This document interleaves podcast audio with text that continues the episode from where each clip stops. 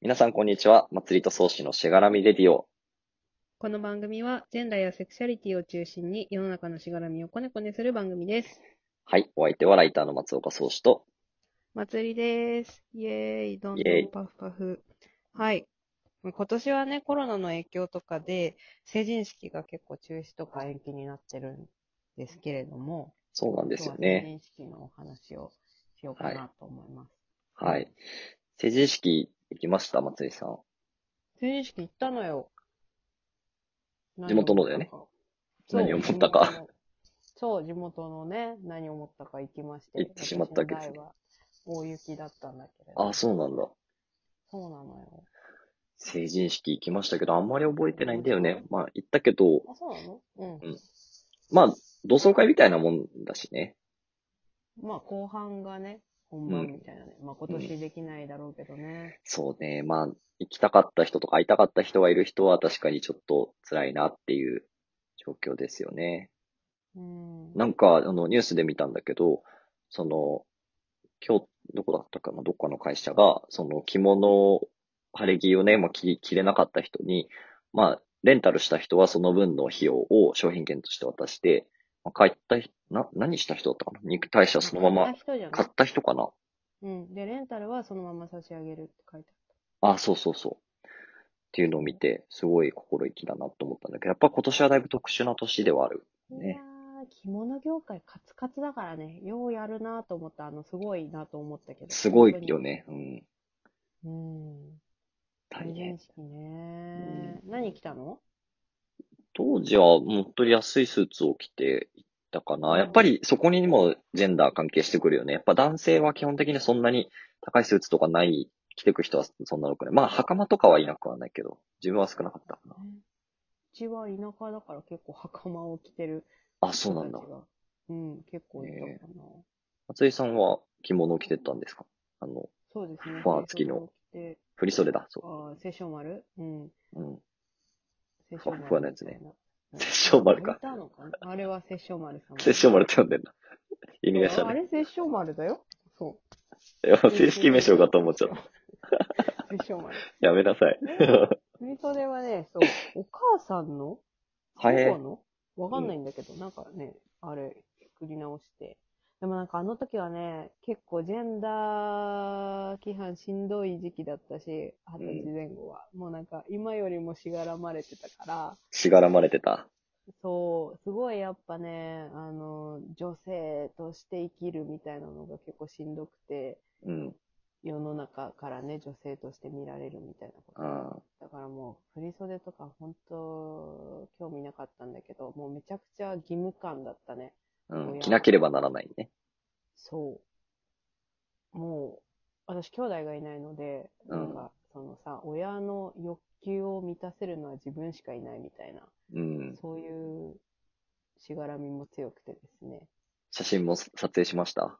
撮った撮った。あのね、私あの、去年、レスリー・キーさんにも写真撮ってもらったんですけど、はいはい。あの、私が一番盛れる写真がどう頑張っても、あの、後ろから撮った、ほぼ横顔みたいな、ほぼ後ろ姿 振り返り系ね。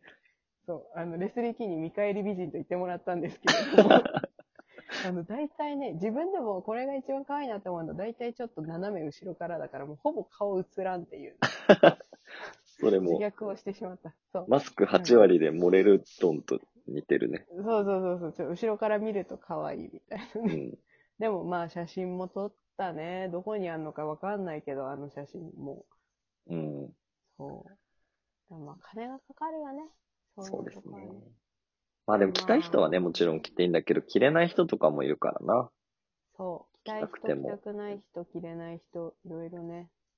まあ、そこで、まあ、着なければいけないっていうことの辛さはあるよね。結構、うんやっぱ、りトランスジェンダーの人とかで、まあ、そもそも成人式に、まあ自分の成人に合わせた晴れ、晴れ着を着れなくて、そもそも参加できないっていう人もいるだろうし。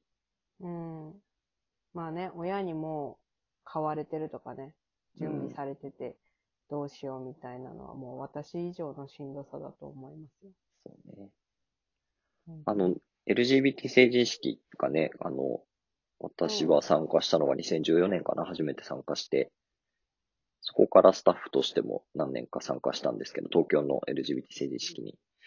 それは本当、だよね。うん。まあ、知らない方もね、中にいるかなと思うので、あの、もともと、その LGBT 政治式っていう名前はついてるんですけど、まあ、特に性別とか年齢とかそういったものが不問な、まあ、誰でも参加できる成人式で、主にさっき言ったみたいな、やっぱトランスジェンダーの子とかで、まあ、その成人式参加できなかったっていう人とか、まあ、同性愛者、両性愛者の人とかでも、やっぱりいじめとかが理由でね、参加できなかった人もいるので、まあ、そういう人たちに向けた、まあ、成人式なんですけうど、んうんすごい、あなんて言うんだろう、地元の成人式とかよりすごいいい場だなって思うんですよね。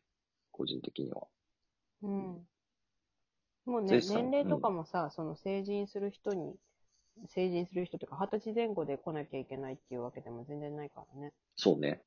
うん。まあ一番いいのはやっぱりなんかその新成人の言葉がさ、すごい本人の語りなんだよね。なんかこう、あの、いわゆる様式とか形式の話じゃなくて、本当に自分がどう生きてきたかっていう話をして、すごい心動かされてるなって思いました。ね、その新成人も二十歳に限らないもんね。そうだね。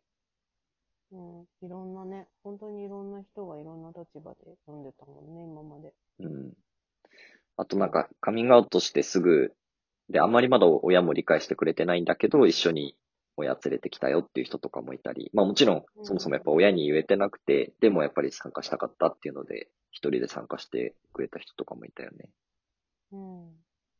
なんかね、その成人式もそうだけど、やっぱりそういう LGBTQ もいていいよ、みたいな。